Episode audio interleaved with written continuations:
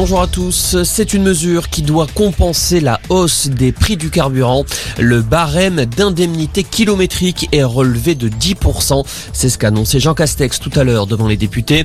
Concrètement, cela concerne les 2 millions et demi de Français qui déclarent des frais professionnels dans leur déclaration de revenus. Avec cette déduction fiscale plus importante, les ménages concernés paieront moins d'impôts.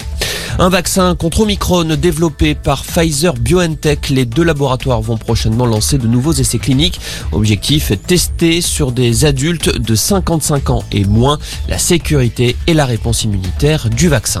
Pendant ce temps, la campagne vaccinale se poursuit en France, même si 9 millions de Français n'ont pas encore reçu leur dose de rappel.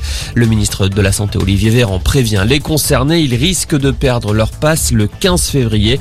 À cette date, le délai pour effectuer le rappel sera réduit à 4 mois après la dernière injection, contre 7 actuellement.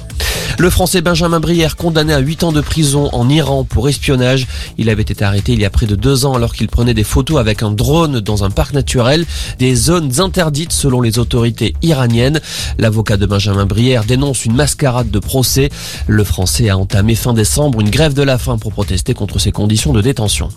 Du changement, si vous avez l'habitude de commander vos billets de train sur Internet, à partir d'aujourd'hui, l'application SNCF Connect remplace Oui SNCF. La compagnie ferroviaire veut simplifier les démarches des voyageurs en leur permettant d'acheter des billets quel que soit le type de train et de trouver des informations au même endroit. Et puis en tennis, il n'y a plus de Français dans le tableau masculin de l'Open d'Australie. Gaël Monfils a été éliminé en quart de finale par l'Italien Matteo Berrettini. Le tricolore, mené de 2-7, était parvenu à égaliser à 2-7 partout avant de s'incliner dans la cinquième manche. Alizé Cornet est désormais la seule représentante française. Elle jouera la nuit prochaine. Voilà pour l'essentiel de l'info. Passez une excellente après-midi.